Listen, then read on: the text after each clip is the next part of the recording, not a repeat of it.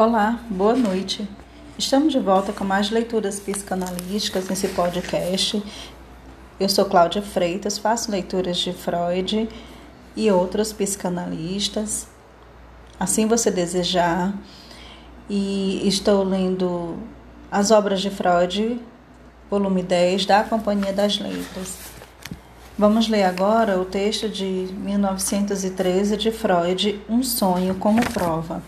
Esse texto está na página 278. Quem desejar, acompanhe comigo a leitura. Começa assim.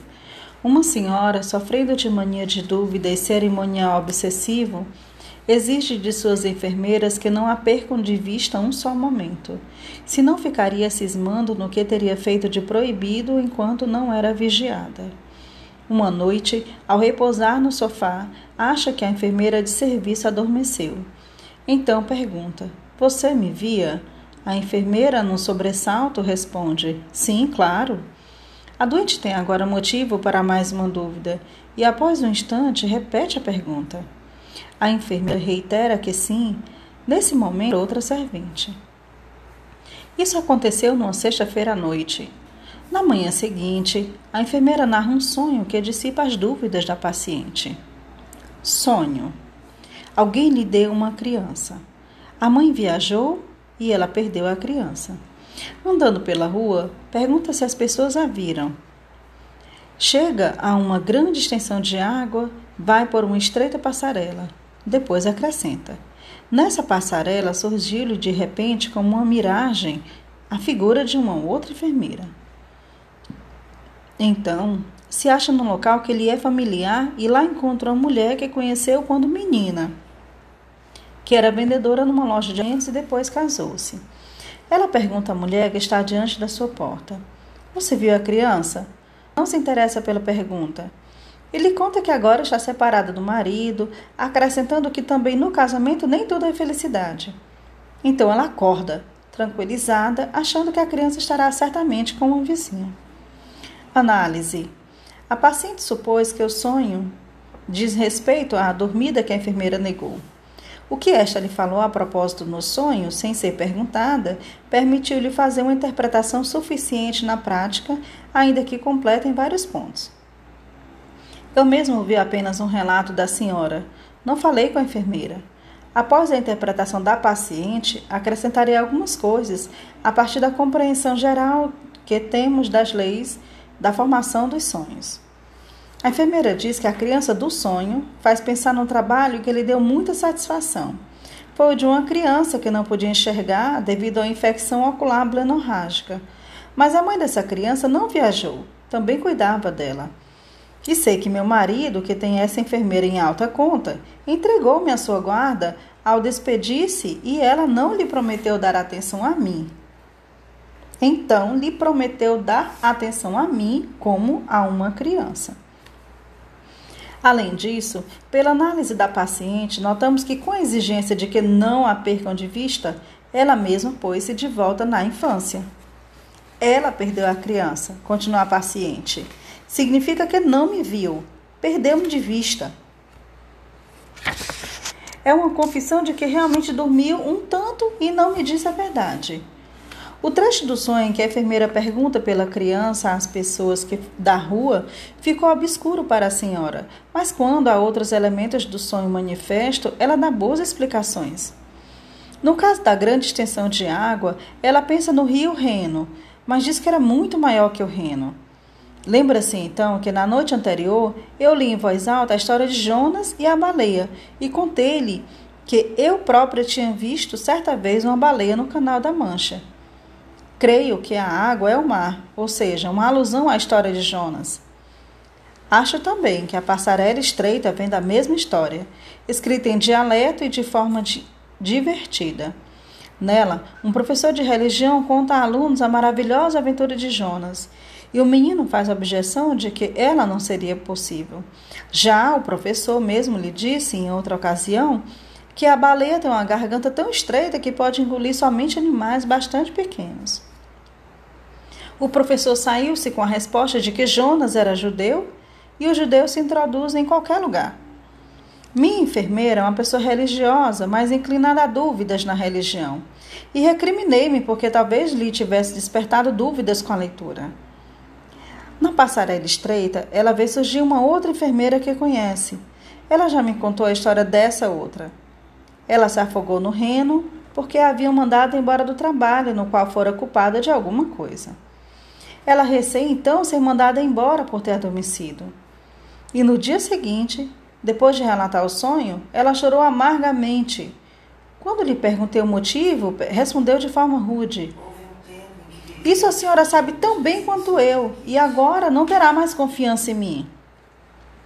Como o aparecimento da enfermeira que se afogou era um acréscimo, e aliás de uma nitidez particular, deveríamos ter aconselhado a senhora que iniciasse a interpretação nesse ponto.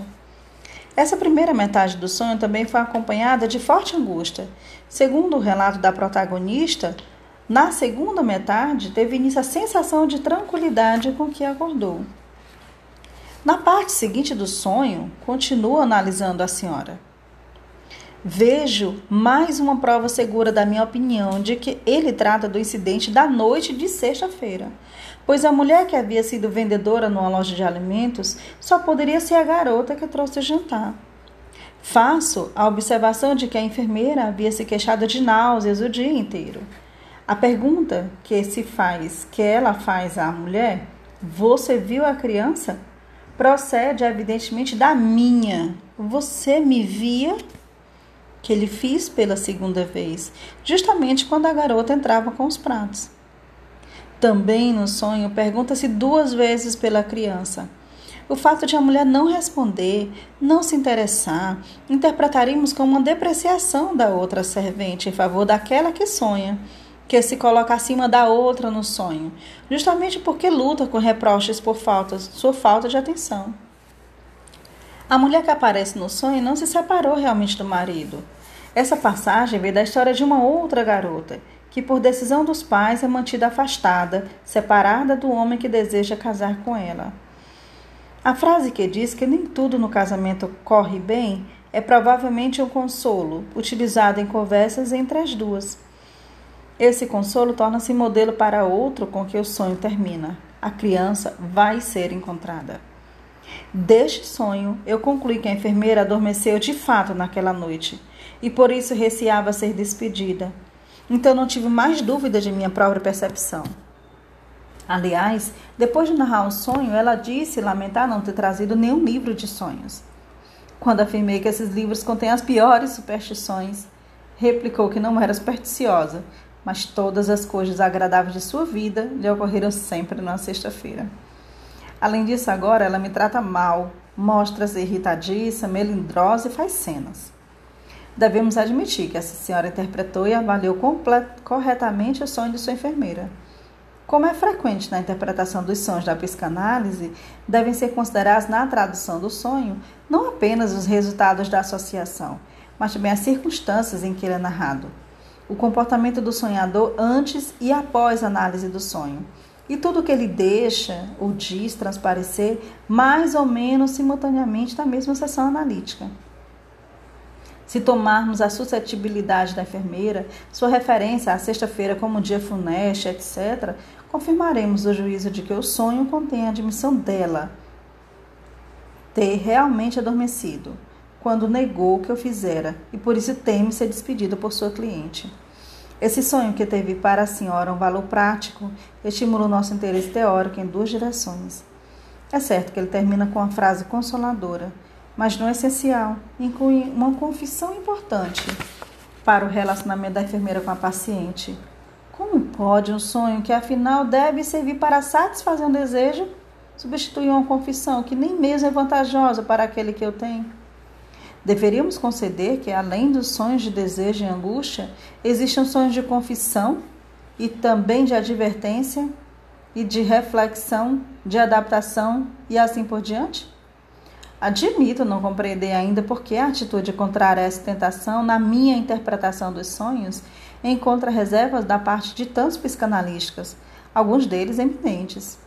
Distinguir entre sonhos de desejo, confissão, advertência, adaptação e etc., não me parece ter mais sentido do que a diferenciação dos especialistas médicos em ginecologistas, pediatras, odontologistas, admitida por necessidade. Tomo a liberdade de repetir de forma bastante sucinta o que afirmei sobre isso na interpretação dos sonhos.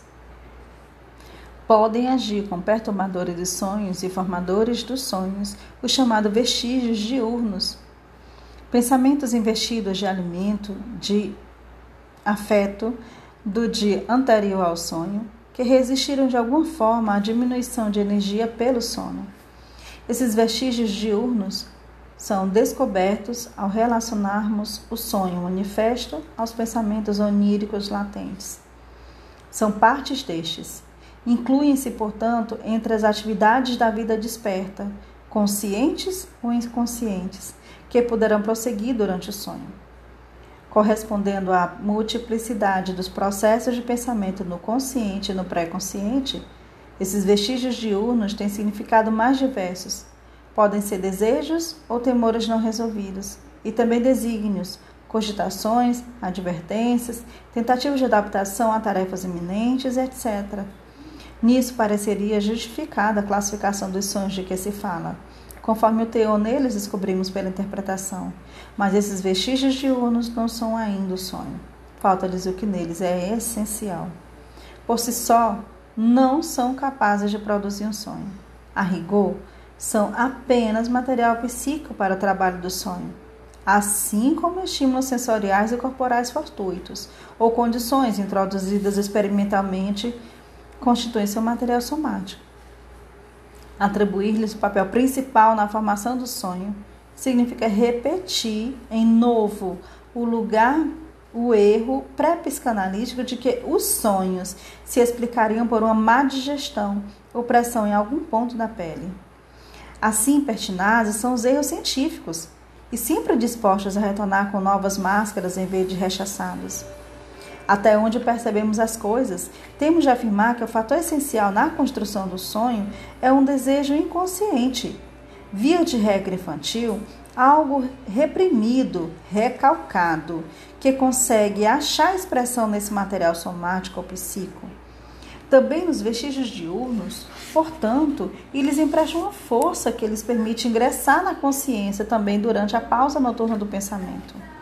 O sonho é sempre realização desse desejo inconsciente, não importando o que mais contenha, se é reflexão, advertência, confissão, qualquer outro elemento da riqueza da vida diurna pré-consciente que não resolvido persiste noite adentro. É esse desejo inconsciente que dá ao trabalho do sonho seu caráter peculiar como elaboração inconsciente de um material pré-consciente.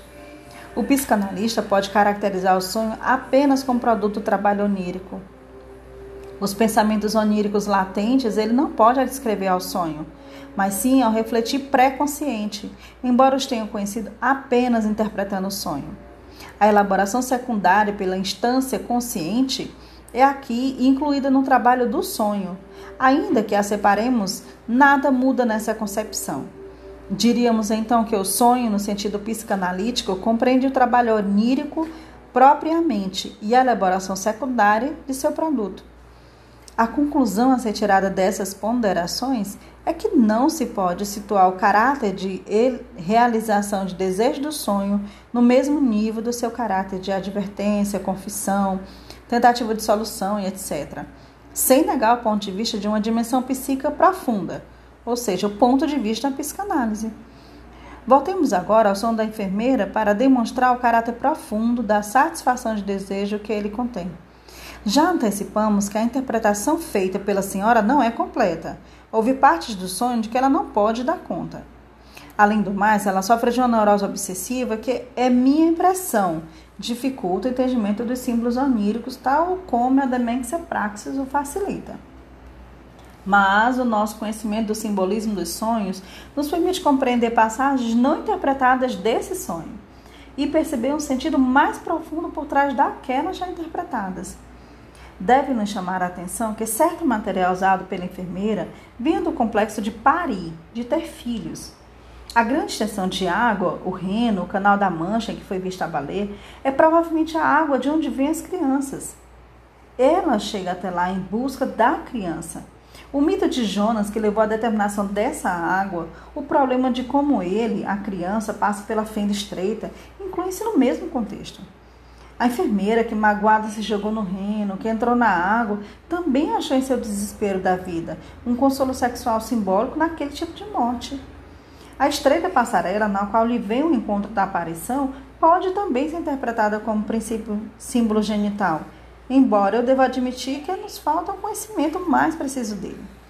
O desejo de ter um filho pode ser, então, aquilo que do inconsciente vem formar o sonho, e nenhum outro parece mais adequado para consolar a enfermeira da dolorosa situação real. Vou me despedir, vou perder a criança de que cuido? Que importa? Vou arranjar um filho próprio, carnal. Talvez aquela passagem não interpretada em que ela pergunta a todos da rua pela criança esteja relacionada a isso. Não seria trazida dessa forma. Mesmo que eu tenha que me oferecer na rua, conseguirei um filho. Uma atitude desafiadora da enfermeira, até então oculta, manifesta-se aqui de repente, e apenas com ela se harmonizaria essa confissão. Sim, eu fechei os olhos e comprometi minha reputação de enfermeira. Agora vou perder o trabalho. Eu serei idiota a ponto de me afogar como fez X? Não, não serei mais enfermeira. Quero me casar, quero ser mulher, quero ter um filho meu. Nada me impedirá de fazer isso. Tal tradução se justifica pela consideração de que ter um filho é a expressão infantil do desejo da relação sexual. Também, ante a consciência, ela pode ser escolhida para expressar eufeministicamente esse chocante desejo. De modo que a confissão desvantajosa para a sonhadora, a qual ela mostrava certa inclinação na vida diurna, foi tornada possível no sonho, ao ser aproveitada por um traço de caráter latente, para produzir a satisfação de um desejo infantil. Podemos imaginar que essa era característica sem íntimo nexo, temporal e de conteúdo, com o desejo de ter filho e o prazer sexual. Uma nova indagação junto à pessoa, a senhora a quem devo a primeira parte dessa interpretação, forneceu as seguintes notícias inesperadas sobre as vicissitudes da vida da enfermeira. Antes de adotar essa profissão, ela quis desposar um homem que ardorosamente a cortejava, mas renunciou a ele devido à objeção de uma tia com a qual mantém singular relação, mistura de dependência e desafio. Essa tia que lhe frustrou o casamento é superior superiora de uma ordem de irmãs enfermeiras. A moça sempre a teve por modelo e está ligada a ela também por considerações de herança, mas opôs-se à sua vontade, não ingressando na ordem que a tia lhe reservava. A atitude desafiadora que transparece no sonho diz respeito à tia, portanto. Já atribuímos a origem erótico-anal a esse traço de caráter. E podemos supor que interesses pecuniários a fazem depender da tia. Lembramos também que as crianças privilegiam a teoria do nascimento anal. Esse elemento de desafio infantil talvez nos permita supor um nexo mais íntimo entre a enfermeira e a última cena do sonho. A ex-vendedora de alimentos do sonho é a outra servente da senhora, que entrou no quarto conjuntar no momento em que ela perguntava: Você me via? mas ao que parecer foi-lhe reservado o papel geral da competidora hostil. É depreciada como babá, pois não se interessa em absoluto pela criança perdida. Responde falando de seus próprios assuntos. Para ela, é deslocada então a diferença ante a pessoa de que cuida, que a sonhadora começava a ter. A ela são atribuídas o casamento infeliz, a separação, que a sonhadora mesma devia recear em seus mais secretos desejos. Mas sabemos que a tia é que a separou do noivo. Então, a vendedora de alimentos, figura não necessariamente isenta do significado simbólico infantil, pode representar a tia superiora. Aliás, não muito mais velha que a sonhadora, e que para ela assumiu o papel tradicional da mãe competidora.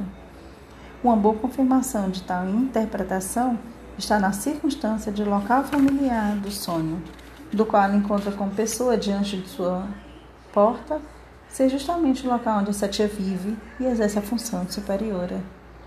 Devido à não proximidade entre o analista e o objeto da análise, é aconselhável não penetrar mais fundo na trama desse sonho. Mas podemos dizer que, Até onde foi acessível a interpretação, ele apresentou riqueza de confirmações e de novos problemas.